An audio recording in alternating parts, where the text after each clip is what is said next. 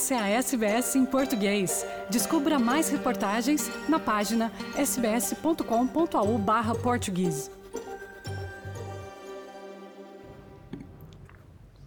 Olá a todos os que nos acompanham hoje na SBS em português. O meu nome é Carla Guedes, falo-vos a partir de Sydney e venho hoje partilhar o programa protocolar para que possamos juntos acompanhar a cerimónia fúnebre da Rainha Elizabeth II num evento que tem tanto de exuberante como de histórico e emocionante, pelo menos para quem a monarquia tem um significado especial.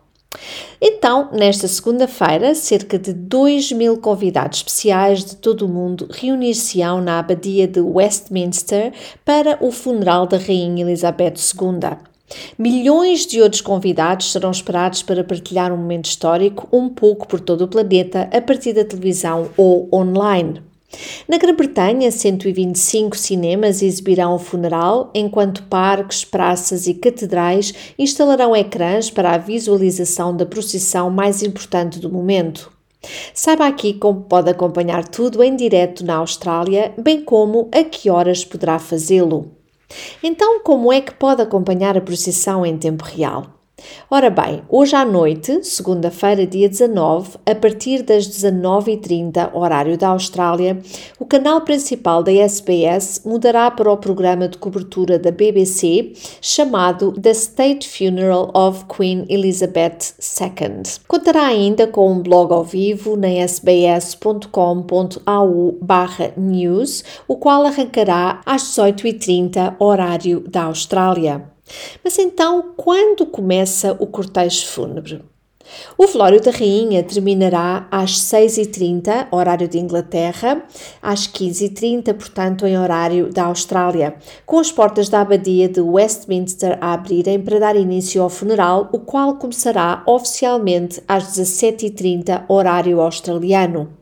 Às 14h44, na Austrália, o caixão será transportado do Palácio de Westminster para a Abadia de Westminster. Espera-se que o caixão chegue à Abadia de Westminster às 19h52, horário da Austrália, e o serviço fúnebre começará então às 20 horas em ponto, horário australiano.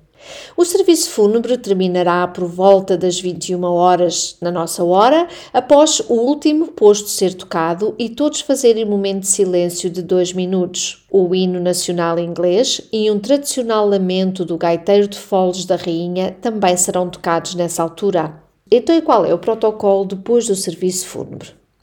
Ora, na conclusão do serviço fúnebre, o caixão da rainha, acompanhado pelo rei Charles III e os membros da realeza sénior, será levado em procissão para o Wellington Arch, no Hyde Park Corner, a partir das nossas 21 horas e 15 minutos.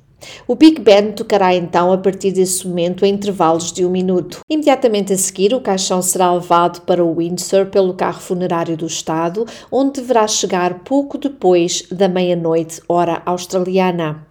À nossa uma da manhã, começará o serviço de compromisso com a presença de um grupo menor de cerca de 800 convidados. Esta parte da cerimónia terminará por volta das nossas uma hora da manhã e 45 minutos e o serviço será conduzido pelo reitor do Windsor, David Corner, e com a benção do arcebispo de Canterbury, Justin Welby.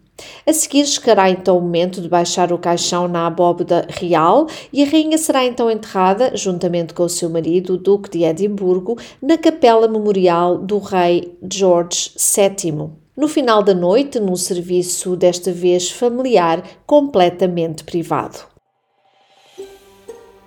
Quer ouvir mais notícias como essa? Ouça na Apple Podcasts, no Google Podcasts, no Spotify ou em qualquer leitor de podcasts.